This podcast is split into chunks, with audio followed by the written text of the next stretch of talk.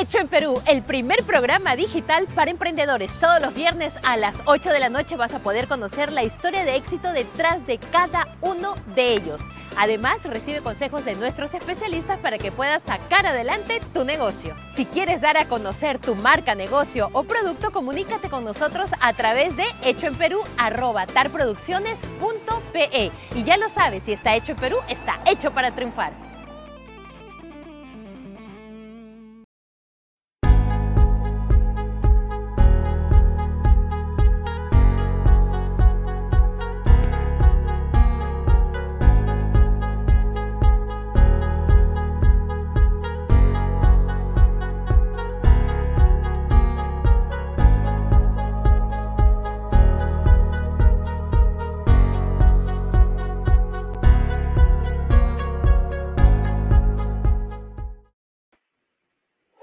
¿Qué tal amigos? ¿Cómo están? Hoy es viernes 30 de julio. Mi nombre es Renato Cisneros. Y yo soy Josefina Townsend.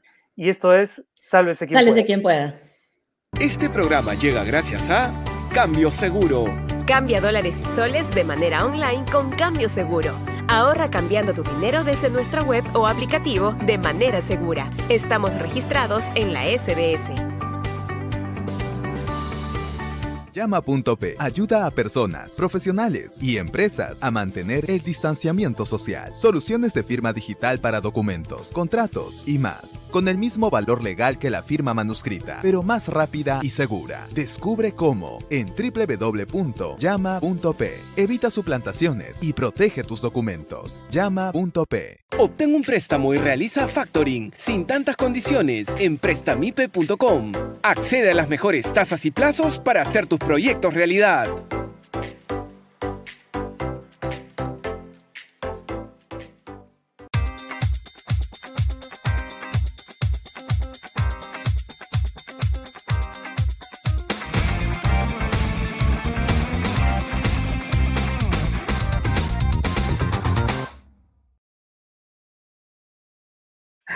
Sálvese quien pueda. Nuevamente el nombre del programa adquiere una, ¿no? una sensación de, de oportunidad Sí. eh, difícil de emular, porque estamos nuevamente sumidos en una crisis política desde hace dos días. El miércoles hicimos programa, conversamos con Hildebrand, hablábamos de un mensaje prudente del presidente Sí. Castillo, y dos días más tarde, José, estamos otra vez preocupados ante esta crisis de muy difícil pronóstico. Pero empezamos, ¿qué te parece? Agradeciéndole a la gente, por supuesto.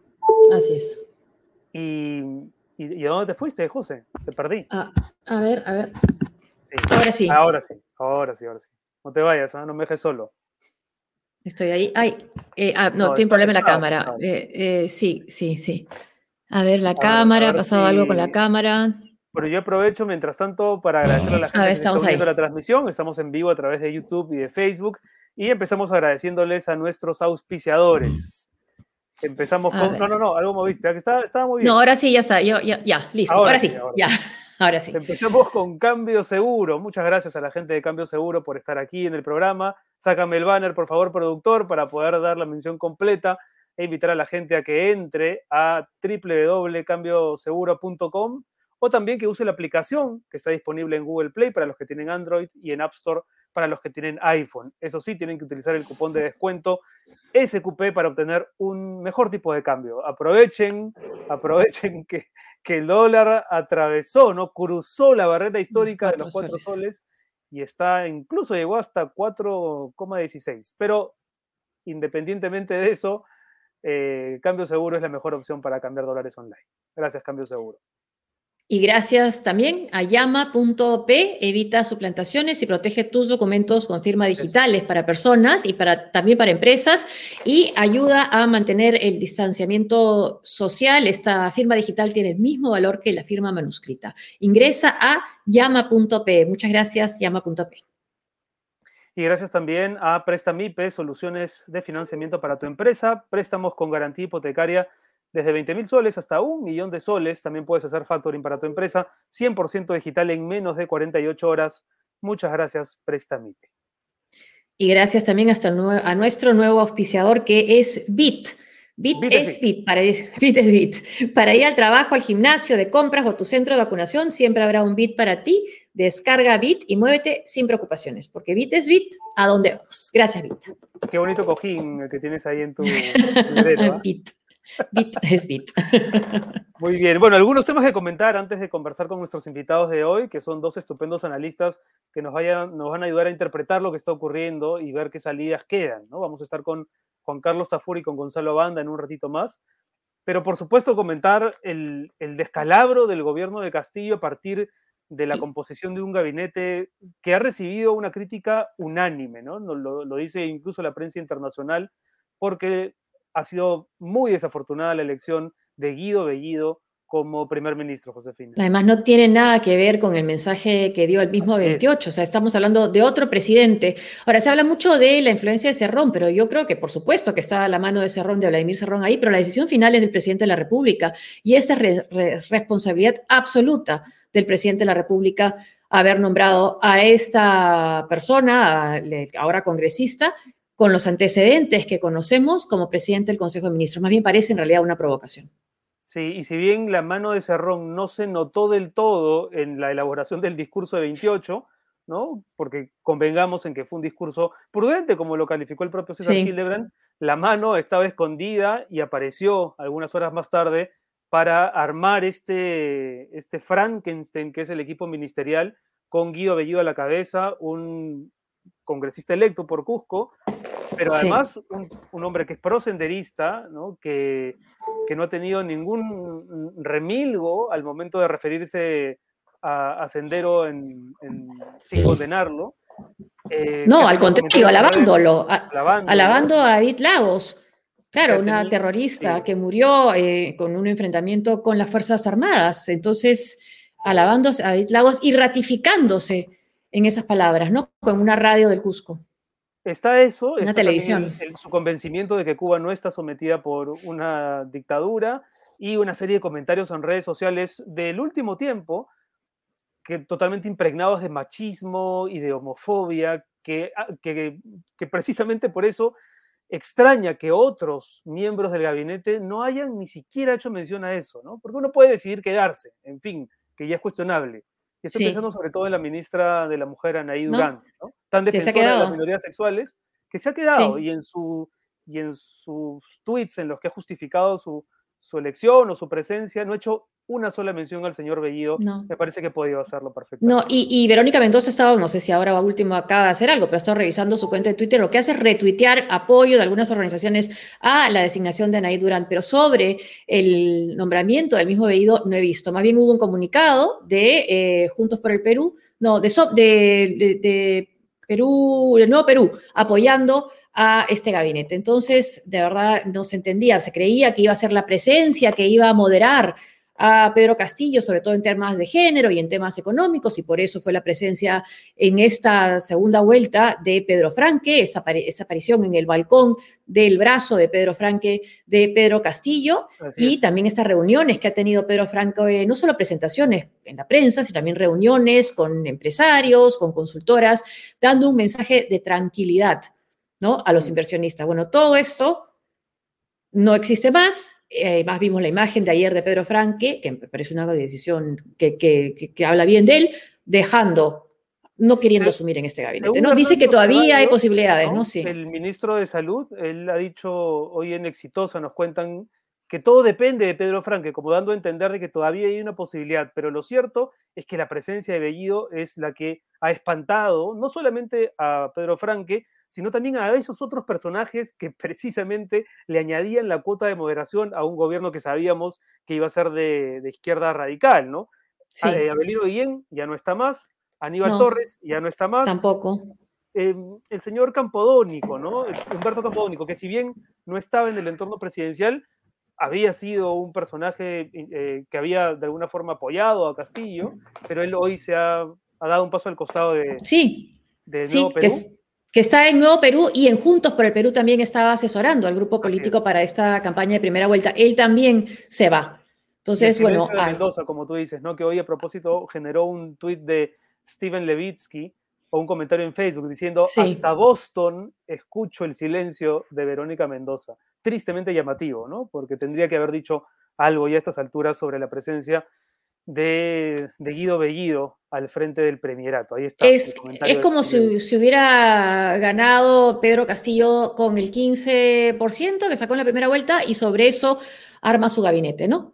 Es el Perú, el, el, Perú libre de la primera vuelta, ¿no? Sin los respaldos, los apoyos que ha tenido entre la primera y la segunda vuelta. Tenemos, tenemos la portada de Hildebrand en sus 13 de hoy, donde aparece muy gráficamente, ¿no? La influencia de Cerrón en Castillo. Ahora, mucha gente dice, pero eso estaba cantado, eso estaba cantado. Sí, es probable que haya estado cantado, pero también hubo moderación. También hubo algunos gestos de Castillo que en, los, que en las últimas semanas invitaban a pensar que se estaba moderando un poco, ¿no? Ahora, lamentablemente, la composición del gabinete indica que Cerrón está detrás detrás de, los hilos. Claro, y se, creía que en temas de, género eh, iba a ser eh, Verónica Mendoza la que iba a moderarlo, pero ahora ha puesto a un hombre que es eh, misógino y que además ofende a la comunidad LGTBI y ella se mantiene con su político como parte de este gabinete.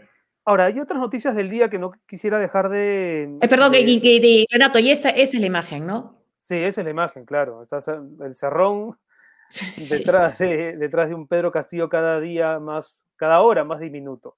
Bueno, pero, Cerrón también ha sido protagonista de otra noticia porque eh, el Ministerio Público lo ha incluido finalmente dentro de la investigación de los dinámicos del centro. La fiscal Bonnie Bautista ha solicitado ampliar la investigación preparatoria de este caso e incluir a Vladimir Cerrón por la presunta comisión del delito de organización criminal y tráfico de influencias, de acuerdo al pedido de la fiscal Bautista, existirían indicios reveladores que harían presumir que Cerrón Rojas, gobernador regional entre el 1 de enero y el 19 de agosto del 2019, conocía del tráfico de licencias al interior de la Dirección Regional de Transportes y Comunicaciones.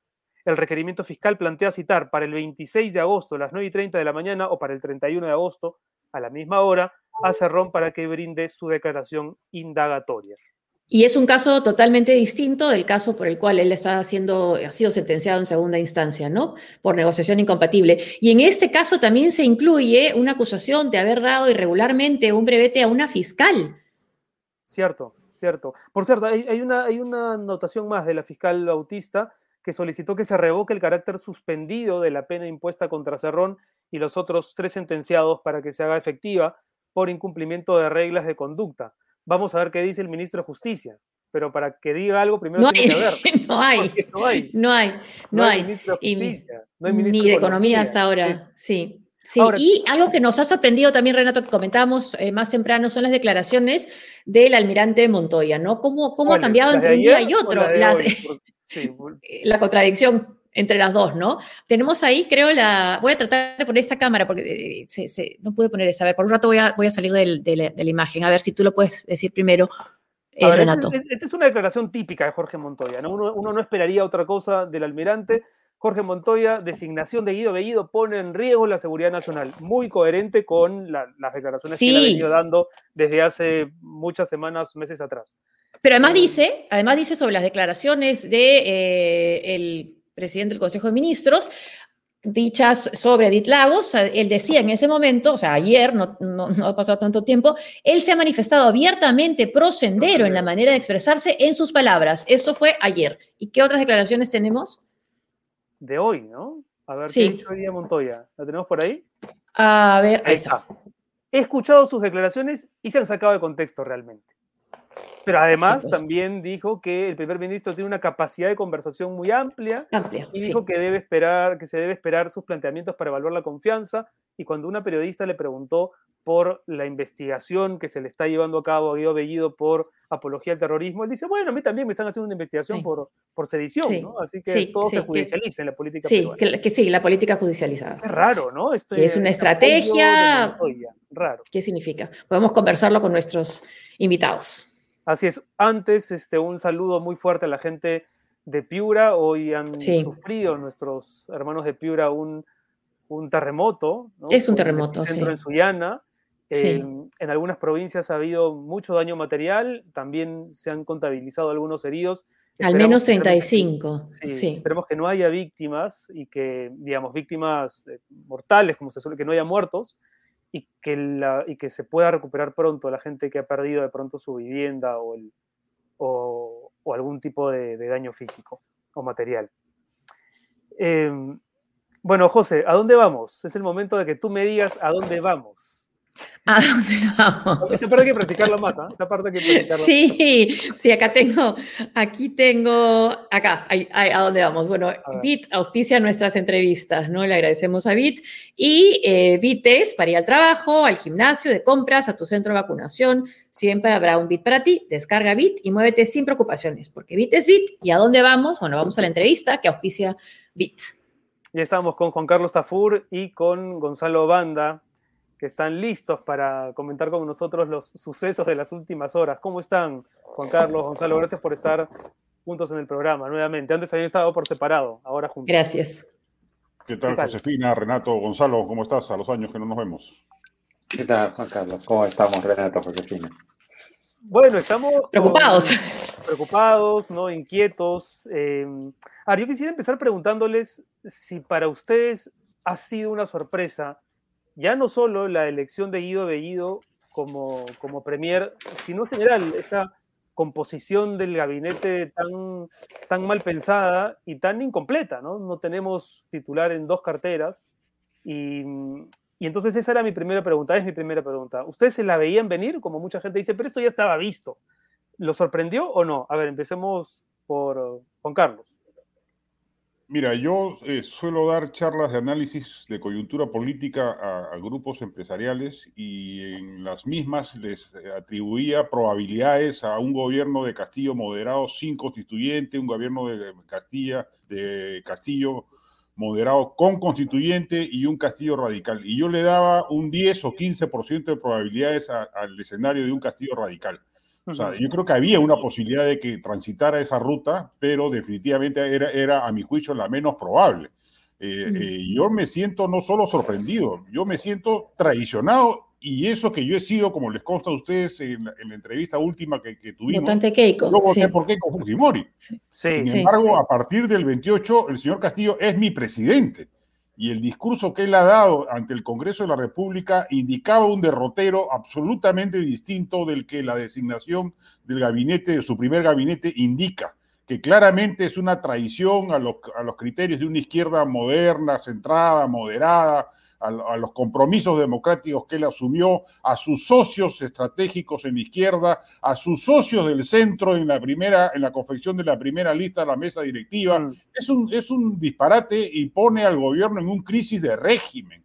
Yo creo que lo enfrenta a una situación complicada, yo creo que responde a una estrategia diseñada por Castillo, no solo por Cerrón, Sí. Yo conversaba, entrevistaba hace mucho tiempo a Marilú Martens, que fue la ministra de Educación cuando Castillo encabezó la huelga magisterial, y ella me decía que nunca había negociado con alguien tan intransigente como Castillo, que le sorprendía el nivel de intransigencia que el señor revelaba. Y yo creo que ese es el Castillo que vamos a descubrir, lamentablemente, en el desempeño del poder. El poder transforma a la gente, yo creo que ha sacado lo peor de Castillo pero en 24 horas. En 24 horas, sí, es que la, circulina es infinitamente más adictiva que la heroína o que la cocaína. y eso lamentablemente... Es lo que porque claro, o sea, no, no han entendido que han ganado por 44 mil votos, que han ganado porque la rival era Keiko Fujimori, que han ganado por el enorme, eh, el enorme antifujimorismo que existe. Eh, Gonzalo, ¿tú te sientes sorprendido y traicionado como Juan Carlos? ¿Le añadirías algún algún malestar más a tu posición o no? Creo lo que, lo que sucede es que, como dice Juan Carlos, el, el problema está en que el discurso del día del 28 este, difiere totalmente pues, de, lo, de lo que él ha hecho solo unas horas después. ¿no?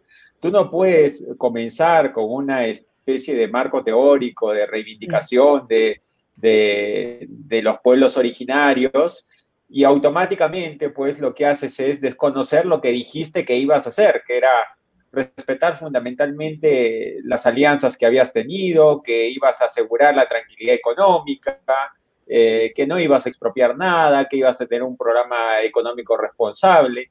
Y lo primero que haces es quedarte sin el interlocutor económico que tenías. ¿no? O sea, el, la, persona que estaba liderando y que durante todo, desde que ganó la, elección, se ha, se ha visto involucrada en reuniones con eh, actores económicos, empresarios, para darle credibilidad y sostenibilidad a tu régimen. Con la o internacional, ¿no? Sí, sí o sea, era el, hombre que se ha reunido, quizá era el, único que podía reunirse, ¿no? Los, demás este, se ocultaban, ¿no? Entonces, eh, evidentemente allí no solamente hay una traición al, al, mensaje, sino que también como lo comienzan a revelar ya hoy en la mañana algunos gremios y dirigencias sociales, también hay un mensaje de espaldas a, la, por ejemplo, a, eso, iba, sí, en Arequipa. Sí, tú lo has mencionado, la Federación Departamental de Trabajadores de Arequipa, el señor Chapa, que ha dicho que, que si insiste con eso, pues ellos se van a movilizar. También he visto declaraciones del secretario general de la Federación de Trabajadores de Cusco. Em, o sea, a mí me parece que no, esto no es solamente porque hay una parte de la izquierda peruana que ha dicho que, bueno, es que no se entiende porque seguramente son las élites limeñas las que están criticando la designación de un gabinete que tiene eh, legitimidad regional. Y no es verdad. O sea, tampoco en las regiones eh, es que existe este consenso. O sea, eh, en todo caso, el único que está en este momento desconociendo sus acuerdos programáticos es el señor Castillo. Y yo sí estoy de acuerdo con Juan Carlos cuando dice que ya hay eh, en, este, en esta interpretación pues de, de, la del personaje ingenuo, pues cada vez ya, ya no se sostiene.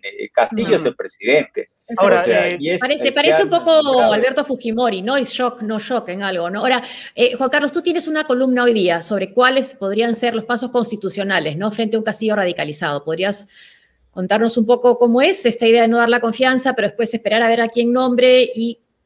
Sí, mira, yo creo que, si el Congreso percibe que detrás de esta designación hay el propósito político de Castillo de eh, propiciar una negatoria de confianza para luego designar a otro, a otro premier cuestionable o presentar cuestiones de confianza a proyectos de ley controversiales o a la propia reforma del artículo 206 de la Constitución para provocar una segunda denegatoria de confianza que lleve a la disolución del Congreso y a convocar nuevas elecciones congresales donde Castillo aspira a tener la mayoría que le permita reformar la Constitución como, como se le antoja, yo creo que el Congreso que tonto espero que no, no sea, debería anticiparse a esa situación y provocar la vacancia del señor Castillo. O sea, yo creo que el señor Castillo va a conducirse a ese escenario. No tiene los votos suficientes para evitarlos. Él suma 43. Bueno, no he escuchado al señor Héctor Valer, que supuestamente se había adherido a la causa eh, de Perú Libre en esta crisis, este, pero suponiendo que se mantiene alrededor de Castillo, suman 43 congresistas, 37 más 5 de Juntos por el Perú y uno Héctor Valer, 43. O sea, Juan Quedan 87. Tú, lo que dices es que el, Congreso le daría la confianza estratégicamente a este gabinete mientras cocina la vacancia. No, yo creo que debería negarle la confianza al, señor Bellido. Yo creo que eh, eh, es, lo, es, lo, que corresponde, es lo que cabe y estar advertido de que si el señor Castillo eh, lo ha hecho como una estrategia para disolver el Congreso, reaccionar defensivamente con la vacancia. Yo creo si es que, nombra, digamos, tú decís, si es que nombra a alguien también igual de radical o más, puede ser más, Nájar, por ejemplo, si es que realmente está buscando la confianza. Le niegas la confianza a Bellido y nombra a un gabinete presidido por Nájar. Mm. O presenta un proyecto de ley este, para expropiar eh, todas las empresas mineras del Perú, por decirlo y, hace cuestión de confianza sobre eso. O presenta la solicitud de reforma de la Constitución para poder convocar una asamblea constituyente y hace cuestión de confianza sobre eso. Entonces, mm. advertidos de que sería, la, si eso lo hacen en el Congreso, Castillo los podría disolver. Yo creo que cabría la posibilidad de vacarlo, considerando más aún la laxitud con la cual el Tribunal Constitucional interpretó el tema de la incapacidad moral, que en la práctica es tan subjetivo que cualquier, la, sola designación de Bellido podría calificar subjetivamente como incapacidad moral del presidente para gobernar y, la vacancia correspondiente. Entonces, ¿cómo entender, Gonzalo, las declaraciones del almirante Montoya? Bueno, políticamente, hay que entenderlas políticamente, ¿no? O sea, el almirante Montoya O sea, no, no es pues compatible que, eh, que durante campaña hayan tenido declaraciones en contra de la candidatura de Castillo porque lo relacionaban con Sendero Luminoso. Pero ayer nomás también, sí. Claro, y te ponen un premier, ¿no? Que, que está acusado e investigado por eh, apología al terrorismo y de pronto dices, bueno, eso habrá que verlo, ¿no? Es, es claramente una, una declaración política eh, que no sé si responda a, que tienen un, plan coordinado.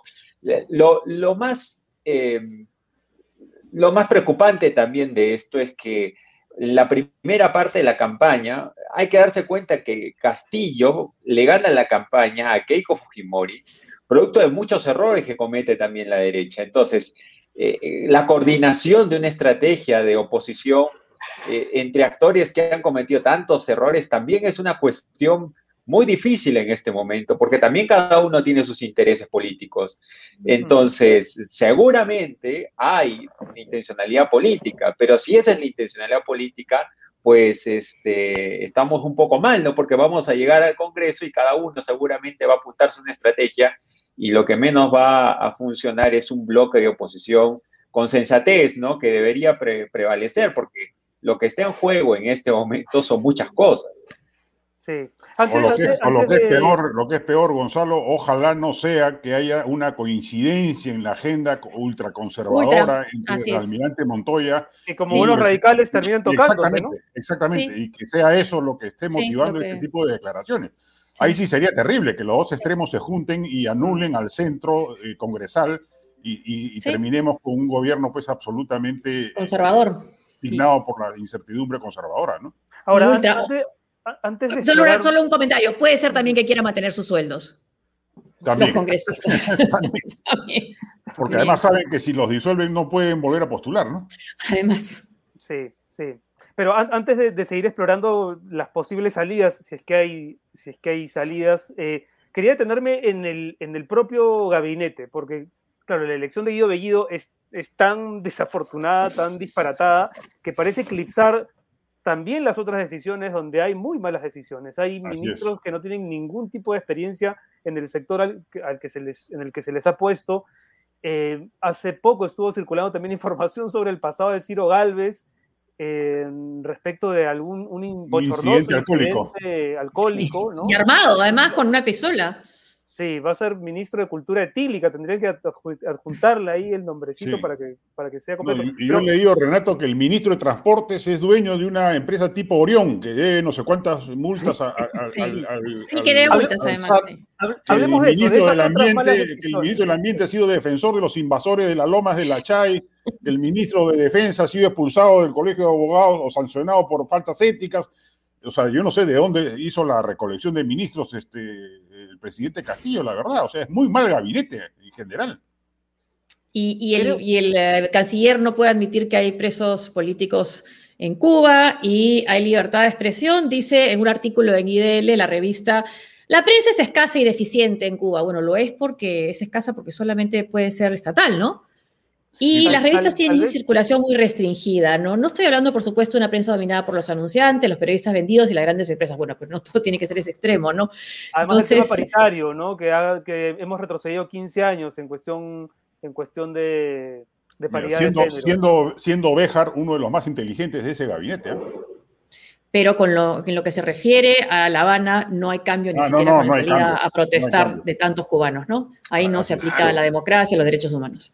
Gonzalo, ¿a ti hay alguna inclusión que te haya parecido acertada? Tal vez la, de educación o, tampoco.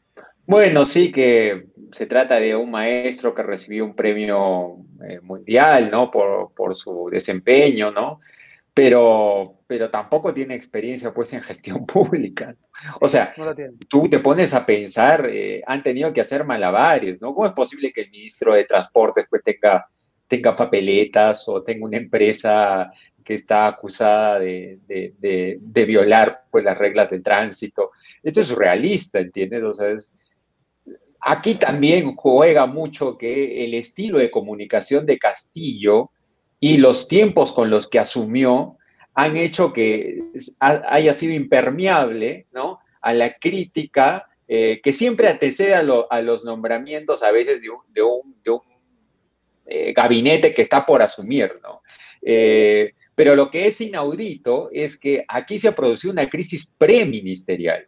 O sea, en el Perú siempre hay crisis posteriores a las designaciones, ¿no?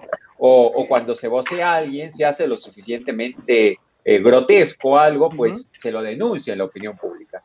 Aquí la cosa era tan eh, caótica, ¿no? Tan caótica que pasaron dos horas y estaban tratando de medirles los fajines a los ministros. O sea, la precariedad era tanta que no podían conseguir un ministro de justicia y un ministro de economía que sea capaz de aceptar en dos horas, porque Franque y porque el señor eh, Guillén, que se dice que tal vez no habría aceptado el cargo, o quien fuera que lo iba a aceptar, tal vez Aníbal Torres, este, tampoco iba a aceptar el cargo.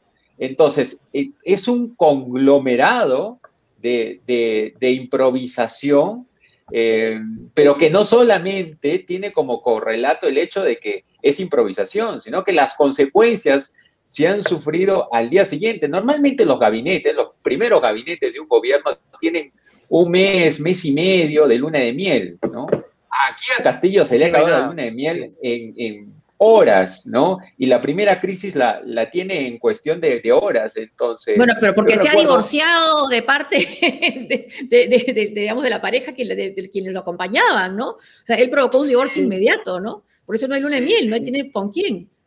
No, pero, yo, me acordaba. No se consumó el matrimonio. Siquiera, ni siquiera, exacto. Así es, ni siquiera. pero, pero ojo que cuando el matrimonio no se consuma, puede haber disolución de matrimonio, ¿no? Eh, esto, esto es el derecho canónico, ¿no? Pero aquí no hubo, ya. No hubo ni noche de bodas, no hubo nada. Nada, nada, nada. duró lo que dura un whisky de hielo, ahí, como dice la canción de Sabina. la imagen de Pedro Franque yéndose, ¿no? Pero lo más grave es que Castillo no solamente ha dilapidado una eh, situación propicia con la izquierda moderada, sino que había eh, situación propicia con los morados, situación propicia con Somos Perú. Eh, eh, entiendo que también en algún momento con Acción Popular y Alianza para el Progreso, el centro se le había puesto por delante con afán de colaboración. Y eso lo ha descartado de plano. O sea, él mismo ha elegido una estrategia de confrontación, que es lo que a mí me hace pensar que en verdad hay una estrategia, hay una estrategia. que busca disolver el Congreso para propósitos constitucionales. Y, eso genera una crisis insalvable, ¿no? Y algo que también, eh, Gonzalo, tú has hablado de estas organizaciones en el sur, pero ¿no crees que él también, o no creen ustedes, que él también está contando con una protesta, con un apoyo de bases en el sur? Ya no necesariamente organizado, sino por todas estas personas que él vio en las manifestaciones y él considerará, bueno, si tengo más de 90% de apoyo en Puno, bueno, pues me van a respaldar. Pero eso es otra cosa, ¿no? Eh, normalmente se cree, pues, que, el voto de, las zonas altoandinas, pues, es irracional, fanático y va a seguirlo eh, como si fuera, pues, un, pastor protestante fanatizado. Seguramente habrá un sector que le va a, mantener su agenda radical, pero, pero esto, esto, esto es muy cambiante, ¿no? Este, eh, una de las cosas que yo interpreto es que el, este giro eh, eh, en, en, la propuesta de Bellido le va a costar mucho a las demandas reformistas de muchos que votaron por Pedro Castillo, porque el discurso, y es una cosa que, que se podía haber eh, anticipado. O sea, él no podía poner como intransigente un premier así porque rápidamente va a perder peso político. Entonces, todas las demás reformas políticas que pueda pasar, que puedan hacer reivindicación de justas causas, en, donde seguramente hay cosas que cambiar, pues pasan a un segundo plano.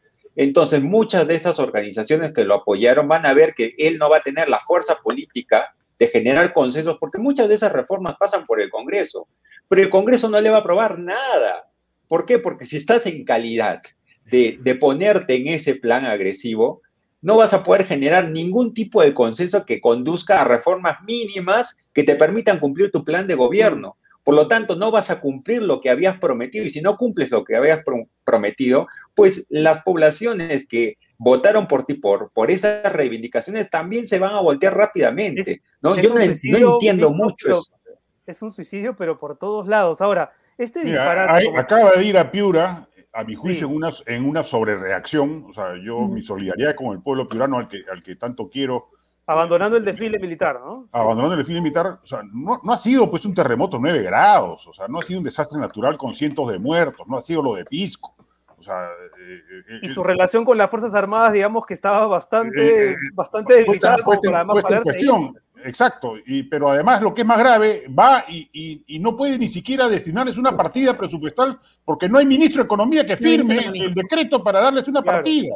O sea, es, impresionante. Ahora, ¿hay, alguna forma de que esto tenga solución política desde dentro del gabinete? La renuncia Yo sí creo, yo creo que, tiene que renunciar Bellido, antes de los 30 días de presentación ante el Congreso. Pero Juan Carlos, ¿eso compondría todo eh, o, hasta dónde solucionaría la crisis que hoy sentimos? Que Sería un primer paso, yo creo que podría reenderezar a Castillo eh, en una opción de centro-izquierda eh, consecuente con el discurso de fiestas patrias, Siempre que el reemplazante de Bellido sea, digamos, alguien más del perfil de Franque o de alguno de los que o, inclusive, mira, Dina Boluarte. O sea, que, yo estaba, mira, honesta, personalmente resignado a un gobierno de izquierda durante cinco años y decir, bueno, hasta podría ser positivo para la democracia peruana digerir una opción de izquierda y que podía fortalecerla y ser saludable, que se pusiese énfasis en materias como salud, educación y eventualmente, pues ya eh, a pesar que me parecen ideas económicas absurdas,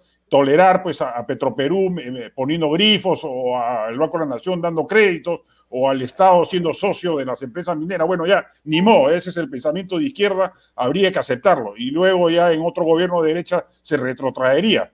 Pero eso es una cosa muy distinta al absurdo irracional de confrontación al que nos lleva con las características del gobierno que ha elegido Castillo. O sea, ya ni eso es admisible. Porque para empezar, por ejemplo, los, los cambios tributarios, que es piedra de toque fundamental en la propuesta de gobierno de Castillo, que se aplicarían al sector minero, pasan por el Congreso. No se los van a aceptar. Entonces se está conduciendo a la parálisis y, a la consecuente pérdida de legitimidad popular que bien ha señalado Gonzalo, que, es precaria, o sea, eso no dura eternamente. El propio sur andino que hoy lo respalda apenas sienta que las carencias son mayores, que el gobierno no responde, que no hay respuestas eficaces, eh, se le voltea rápidamente. Totalmente, claro. ¿cuánto te puede durar la identificación con el candidato, no? Con todo el, tema que te represente está bien, pero si no, si no cumple con lo que tú esperas que haga, bueno, tampoco dura mucho. Ahora, también no es preocupante que alguien con el discurso sobre Sendero Luminoso que tiene Bellido esté en el poder, es solo Bellido, también es Bermejo, también acá hemos entrevistado al actual ministro de Salud, el doctor Ceballos, diciendo que sí, los senderistas que han cumplido condena podrían, deberían quizás volver a trabajar no solo en el sector privado, en el público, aunque ahora no se puede por la ley, en el sector educación. ¿No hay algo también por ahí para preocuparse bastante? Gonzalo. Sí, claro. Eh, en campaña, eh, Carlos Basombrío advirtió de los vínculos que había entre un ala de Perú Libre y, el Movadef. Eh, hoy sabemos que incluso dentro del mismo gabinete hay otras personas también vinculadas al Movadef. Entonces, esto pues lo único que hace es simplemente o hacer más hondo la, acusación que pende sobre muchos miembros de Perú Libre de vinculación con eh, el Movadef y con simpatías con Sendero Luminoso. Entonces, a, mí, yo, yo a mí me ponía eh, en la mañana el video de las Fuerzas Armadas desfilando. Imagínate pues a los policías, a los marinos desfilando delante de un señor que ha simpatizado con Sendero Luminoso, ¿no? O sea, está bien que las Fuerzas Armadas... había pues juramentado en la víspera en Ayacucho, además, ¿no? Digamos, esto ah, parecía, Así es. Parecía, eh, digamos, montado como para, como para eh, generar muchísimo conflicto, ¿no? Muchísima enemistad. Sí, y eso a, a, mí me genera, pues, de que efectivamente el, el, asunto no es un asunto menor, ¿no? Yo he comenzado a, a ver reacciones de, de, de mucha gente de izquierda tratando de justificar, pero hay lugares donde se tiene que combatir y hay Sí, pues, pero uno por, por un cargo público no puede efectivamente hipotecar principios, ¿no? Este, hay cosas con las que uno no puede convivir, con, esas, con ese tipo de, de declaraciones y un premier que tenga esas ideas, el señor Bellido tendría que desdecirse de todas sus ideas en su discurso y desconvencerse para para, para ser otra persona, ¿no? Pero no lo va a hacer porque es un hombre ideologizado, es un hombre castrista además, ¿no? Con todo lo que implica ser castrista en pleno siglo XXI, ¿no? Además, Juan Carlos, una, una cosa era que los personajes cuestionados por apología al terrorismo estuviesen en el Congreso, un poco arrimados, pero finalmente elegidos por votación popular, pero otra cosa es hacerles este upgrade al gabinete y darles una visibilidad y una influencia que no tenían estando en el Congreso. O sea, también ahí hay una responsabilidad de Castillo, de hacer que uno de los temas que más padeció su candidatura, que es el vínculo, supuesto vínculo con los remanentes terroristas, ahora pues se sienta mucho más, mucho más peligroso al, poner a esta gente en el gabinete. No, y en esa circunstancia yo sí creo que es necesario denunciar, a mí me parece un escándalo moral que Anaí Durán esté en el cargo que está y no se haga ningún problema con el gabinete machista y, presidido por un misógino sin ningún reparo. ¿ah? O sea, ella se excusa diciendo que desde adentro va a generar una, una, política de género. Por favor, e, ese es un aferrarse al cargo de la cuota de poder político y renunciar a tus principios. Y lo que es poderoso es el silencio de Verónica Mendoza, de Indira Wilka, de Sigrid Bazán, que deberían haber tenido un, pronunciamiento claro respecto de esta, de esta situación o de esta crisis política y no lo han hecho. Marisa Glave sí se ha pronunciado. Por sí, Marisa Glave sí, sí, Marisa Glave sí. Y lo que dicen en Twitter... Julio Arbizú o Ronald Gamarra lo también, hicieron También, inmediatamente lo hicieron, así es, así es. Y por, vez, y por primera vez en mucho tiempo la portada del comercio y la portada de la República han coincidido, lo cual también es un, es un mensaje que ilustra, digamos, el momento, ¿no? ¿Qué salía? el, problema es que para, el problema es que para Cerrón es una conspiración derechista caviar. Así es, así es. Sí, Cerrón odia a los caviares más que la extrema derecha. Sí, o igual. O igual, se juntan ahí nuevamente, lo que decíamos del almirante Montoya y sus declaraciones también. Sí, pues. Bueno, una renuncia de Guido Bellido o esperar la vacancia. ¿Qué otras salidas ven ustedes? ¿Qué otras cosas podrían atenuar esta sensación de crisis profunda en la que otra vez estamos? Bueno, el Congreso podría atemperar, o sea, yo creo que la mejor salida es negarle la, confianza, pero eventualmente algunos congresistas podrían pensar que mejor es no pisar el palito y darle la confianza y procesar una reacción o una respuesta política más contundente a futuro. Yo creo que sería un error porque si alguien se va a debilitar más, y eso está aprobado en el Perú, entre el Ejecutivo y el Legislativo, va a ser el Congreso. O sea, de acá a un mes la aprobación del Congreso va a ser 18%, la media, la media histórica de todos los congresos en el Perú. o sea, el Congreso tiene que actuar con rapidez y si cree que el tiempo juega a su favor, se equivocaría. El tiempo va a jugar a favor de Castillo, más bien. Este, hay que recordar que en el mensaje presidencial ha habido sin fin de ofertas populistas. ¿ah? El bono, el gasto público, eh, obras públicas para las Fuerzas Armadas, ojo con Los eso. Trenes. en fin, etcétera, etcétera que le pueden reportar un oxígeno político si lo ejecuta con, prontitud. El Congreso no tiene esa capacidad, el Congreso se devalúa permanentemente, o sea, eso, eso es una ley histórica en el, en el Perú y en el mundo. Entonces, mm. si el Congreso cree que el tiempo juega a su favor, yo creo que cometería un grave error. Pero cabe esa posibilidad, cabe la posibilidad de que le den la confianza creyendo que no hay que gastar la bala de su primera negatoria de confianza tan pronto y, y tratar de bajarse los ministros uno por uno, más que en bloque. Sí, que es lo que ha sugerido, por ejemplo, no sugerido, pero señalado como posibilidad Rosa María Palacios, ¿no? De que van, van, van por los ministros y no por el Premier. Gonzalo, ¿tú qué salidas ves? Si es que hay.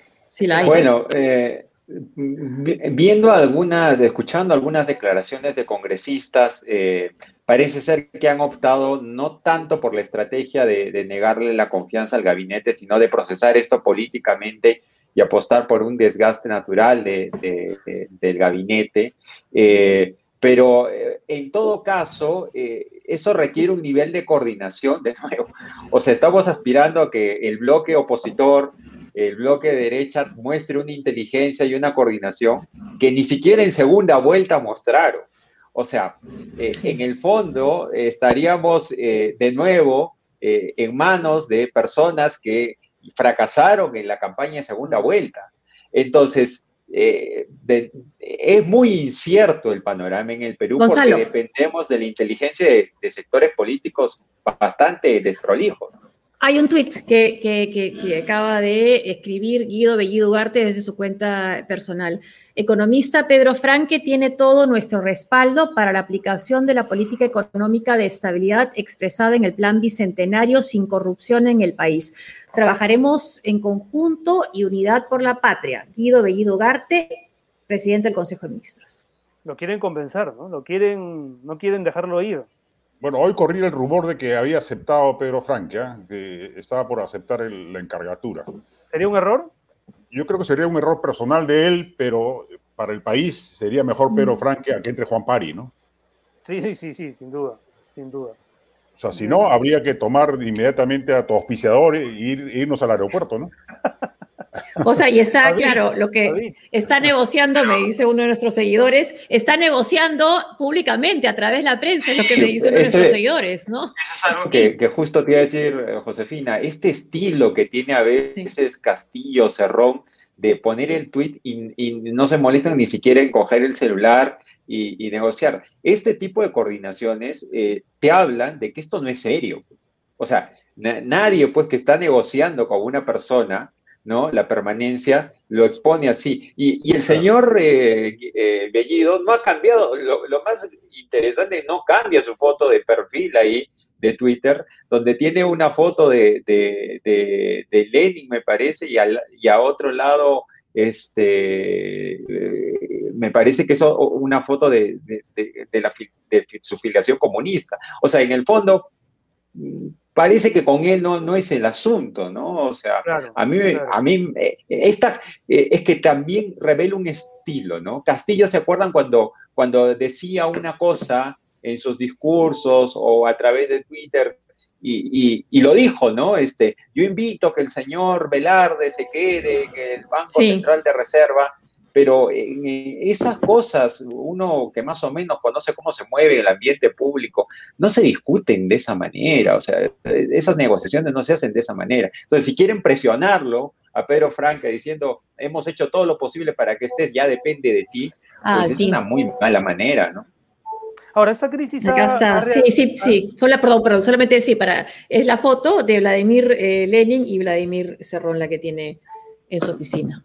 Sí, imagínate, ¿no? Una, una, persona que, o sea, que tiene, que no es capaz ni siquiera de, a pesar de las críticas que le acaban de hacer hoy, de tener el mínimo eh, reflejo político de cambiar eso, pues eh, quiere decir que, esas cosas le tienen sin cuidado. ¿no? Y que todo lo que se viene diciendo seguramente le resbala. Eh, toda, esta, toda esta crisis, esta temprana crisis en el gobierno de Castillo ha reavivado la confrontación, las fricciones sociales que tras la proclamación parecieron atenuarse. ¿Cómo han, cómo han visto ustedes eso y, qué prevén para el, para el futuro inmediato? Porque hoy ya nuevamente los discursos se armaron. Por un lado están los, los que dicen apechuga, ¿no? Hazte cargo, asume tu voto, yo te lo dije. Y por otro lado están los, pero con Keiko estaríamos peor, ¿no? Este, eh, eh, no sé, hoy día leía cosas como la premier sería, eh, sería Marta Chávez, cosas así. Entonces, nuevamente los discursos se han disparado y, y ahí qué aconsejan ustedes, no hacer caso, hacer caso, qué tan ciertos son esos discursos, cómo los ven. Juan Carlos, yo, yo creo, una lectura psicológica de las cosas. Yo creo que si hoy vacasen a, bueno, hoy digamos, pero en estos días vacasen a, a, Pedro Castillo y a Dina Boluarte y la presidenta del Congreso no se atornillase al poder y convocase a nuevas elecciones, yo creo que ganaría el centro. Yo creo que el centro ha ganado, no solamente por el desgaste y el deterioro o el desprestigio de los extremos a partir de la crisis del gobierno radical de Castillo y la crisis de la derecha durante la mm. posterior a la segunda vuelta, sino también por el buen desempeño popular y ciudadano del expresidente Sagasti. Entonces yo creo que el Perú más bien se, se va a centrar, o sea, el centro fue disuelto en esta última elección desapareció por completo, pero yo creo que eh, algo está pasando, me parece, en la configuración sociopolítica del país, que si se produjese hoy una recomposición electoral, cambiaría por completo el esquema. Yo, no, habría, una segunda vuelta de Keiko Castillo nuevamente. O sea, podría haber una mm. convocatoria de elecciones también si se va acá a. sí, claro. El, riesgo que yo veo es que Mari Carmen Alba se va a querer quedar como presidenta hasta el 2026, digamos. Ese, es el riesgo político mayor de que vaquen a, Castillo y a Boluarte.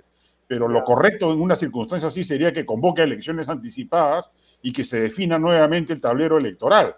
Y, y en ese tablero yo creo que ya se ha reconfigurado pronta y rápida y aceleradamente después de la crisis política del gobierno y la crisis política de la derecha en, su desempeño post segunda vuelta y el centro ha recuperado credenciales que se expresarían en una nueva elección. Ahora, ya así, así, así. En esa, en esa elección ya Keiko ya no, ya no. sí. Bueno, yo al Fujimorismo yo siempre le doy posibilidades, nunca lo doy por muerto. Yo creo que tiene ahí un arraigo eh, eh, extraño en un sector importante de la población, que si se vuelve a, fragmentar la votación, la vuelve a meter en segunda vuelta, digamos. Pero... Son años de gobierno, siempre tienen, pues, que dan votos, igual le pasó a Odría, ¿no? Tiene un techo, es un 10%, digamos, ¿no? que una, en una elección normal en el Perú no la haría pasar a segunda vuelta jamás. Este, pero en la última eh, ocurrió esta circunstancia extraña de que hubo siete enanitos disputando la, segunda vuelta, digamos. ¿Y la pandemia, una tercera ola, no tendría también un impacto con esta crisis política? Ahí por ahí leí un tuit que decía, ya ven por qué pedíamos los treintañeros que hicieran una vacunatón antes del 28 de julio. ¿Cómo será el manejo de la, vacunación con, este gobierno? La verdad que si es que se ha vacunado o no el presidente. Para empezar. A ver, Gonzalo, ¿tú crees, qué, crees, digamos, que vaya, que, vaya a ocurrir? O, estás esperando el efecto la padula, que vuelve en septiembre y cada vez que la padula llega al país hay nuevo Crisis. Hay nuevo presidente. ¿Pasará eso? ¿Ves, ves la, la que, que comentaba Juan Carlos? Si tenemos una mirada histórica, no de mucho tiempo, de los últimos cinco años, lo, no había condiciones para presumir que estos años de estabilidad, estos iban a ser cinco largos años de estabilidad política, ¿no? Venimos de cinco años con cuatro presidentes, un Congreso disuelto, eh, las condiciones para la recomposición de los partidos tras el colapso de los partidos políticos en el 2000, o sea, no hay las condiciones para que de la nada entremos pues en un sistema democrático con instituciones estables y un Congreso eh, este, sumamente respetado y una presidencia eh, totalmente inmune a los ataques del Congreso y que también siga una fórmula eh, democrática, ¿no? Esas condiciones no existen, o sea, no, no tenemos partidos políticos que puedan generarlas, pero tampoco tenemos actores políticos que estén por la labor, ¿no? Entonces, eh, en teoría, si las condiciones eh, sociales se precipitan de una manera este, fatal, podrían suceder escenarios pues de confrontación y de, elecciones, ¿no? Eh, pero claro, o sea, estamos hablando de, en este momento, yo siempre vuelvo a recordar, ¿no? Hay que recordar que los primeros dos semanas del gabinete del gobierno PPK, los ministros hacían ejercicio en el patio de Palacio, ¿no? Este, imagínate todo lo que ha pasado. Cuando vemos esas imágenes, parecen como que si tuvieran 20 años, ¿no?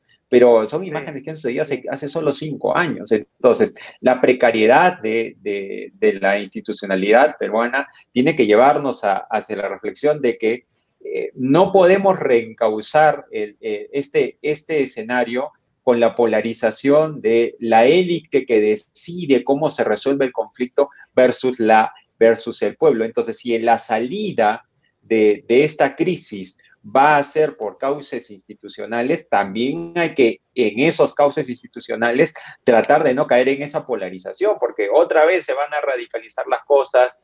Em, y creo que lo que dice Juan Carlos en un sentido también puede ser real, porque si es que las consecuencias son económicas rápidamente, como está comenzando a suceder, ¿no? Que el dólar trepa, que los precios de los alimentos suben, pues el bolsillo de la gente se perjudica rápidamente y ahí pues el, discurso populista pierde mucho, pierde mucho, mucha fuerza, ¿no? Entonces, las condiciones sociales son muy cambiantes en el Perú, los escenarios son muy cambiantes, entonces, eh, si estuviéramos pues con un sistema de partidos políticos más, más o menos riguroso y tendríamos actores políticos que siguen agendas políticas y tienen alianzas que respetan, pues podríamos decir, bueno, pues vamos hacia, hacia un gobierno, si convocamos elecciones, irá a un gobierno de centro, un gobierno de derecha.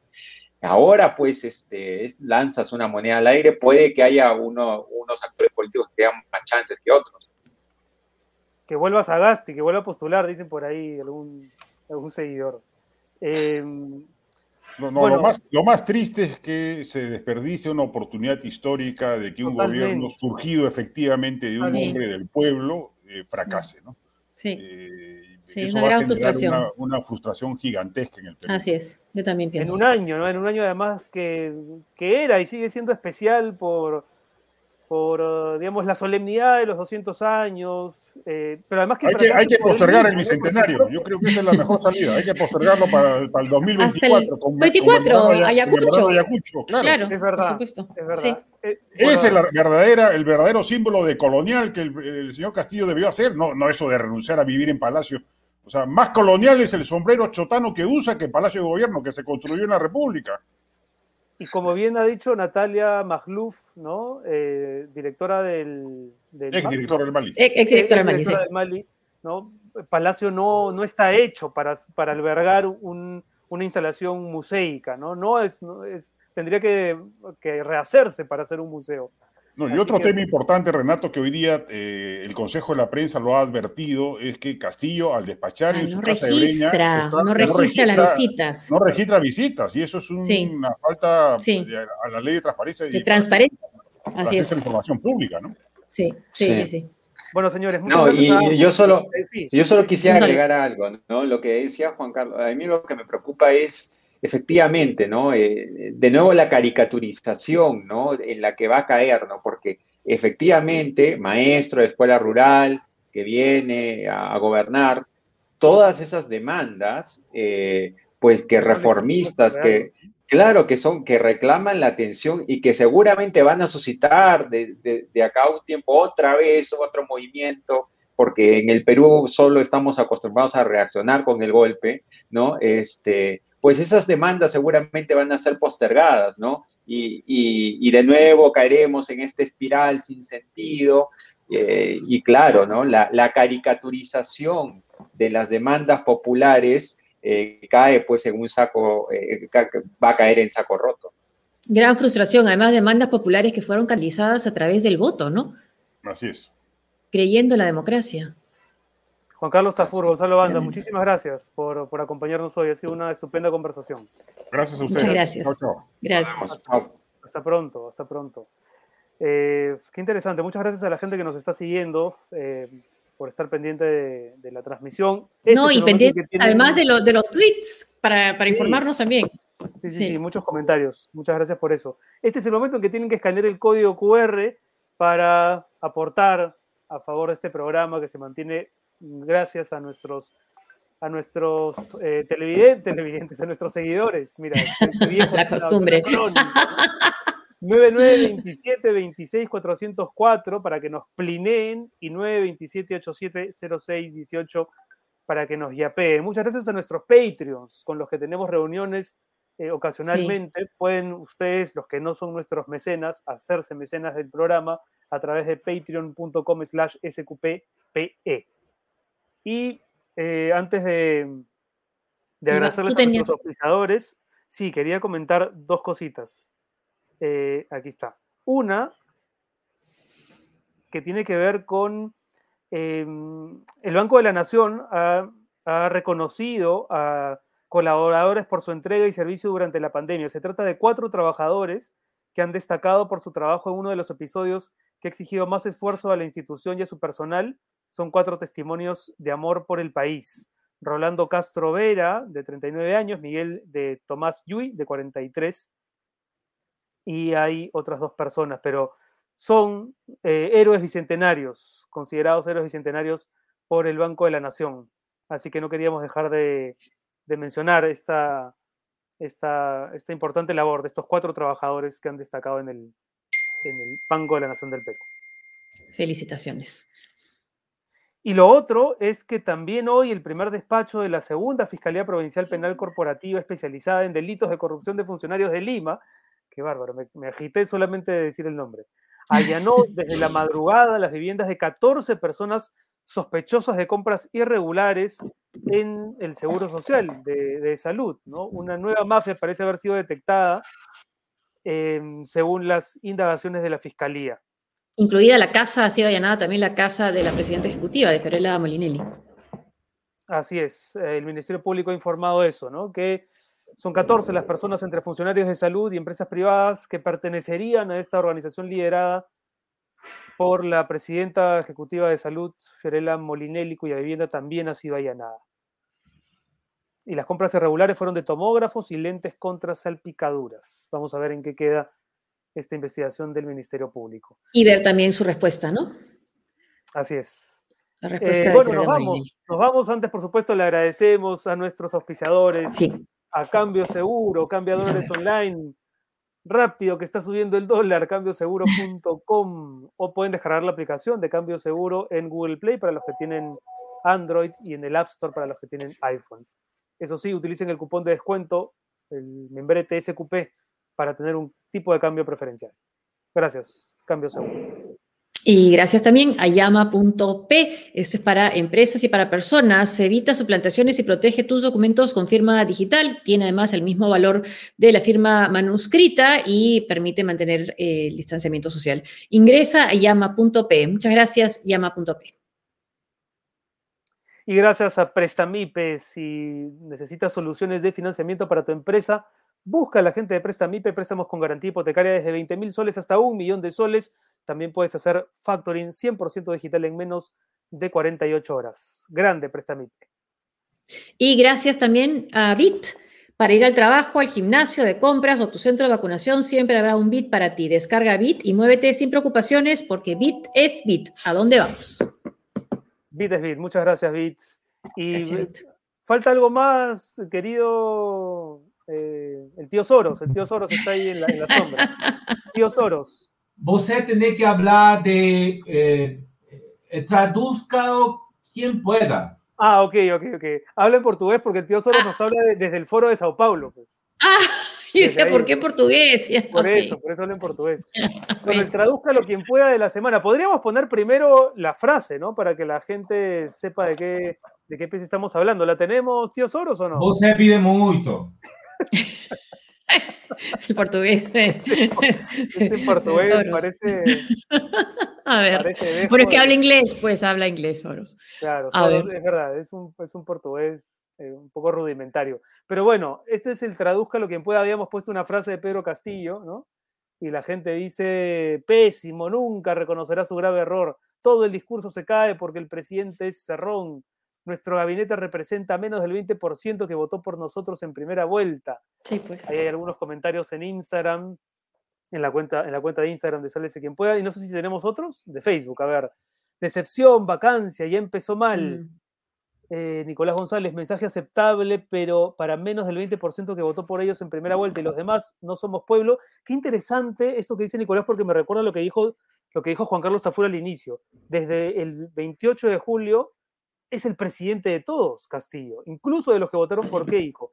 Así que todos tenemos que, remar y criticar cuando haya que criticar para que las cosas mejoren. A nadie le interesa que esto se vaya al diablo, ¿no? Es lamentable que haya gente que pareciera disfrutar con, con, estas crisis. Ceci Cárdenas, nuestro gabinete es de Cerrón, se debe a Cerrón y va hacia Cerrón, obedece a los intereses de Cerrón y le limpiará el arco del triunfo a Cerrón. Está traduciendo Ceci lo que dijo Castillo, ¿no? Con algunas de sus más recientes declaraciones. Sí. Muy bien. Muchas gracias a la gente que participa. No se olviden de suscribirse a nuestro canal de YouTube. Ya falta poquito para llegar a 80 mil seguidores. Denle clic a la campanita para que sepan cuándo hay material nuevo. Y listo, José. Nos vamos. Nos vemos, nos vamos, nos, vemos el viernes. no, no, el viernes no, el lunes. ¿El? El lunes, el lunes. ya con todo lo que ha pasado de ayer a hoy. Lo que pueda pasar de aquí al lunes, a ver si tenemos ministro de Economía, a ver si tenemos. Economía, a ver si responde Pedro Franque a este, a este tuit. Bueno, estaremos alertas. A ver si habla Verónica Mendoza y dice algo también. También, sí, ese es el silencio que se escucha hasta Boston. Bueno, sí, que resuena el silencio. Cuídense mucho. Gracias por todo. Gracias, gracias por acompañarnos. Chao, Renato. No. Chao. No nos vemos.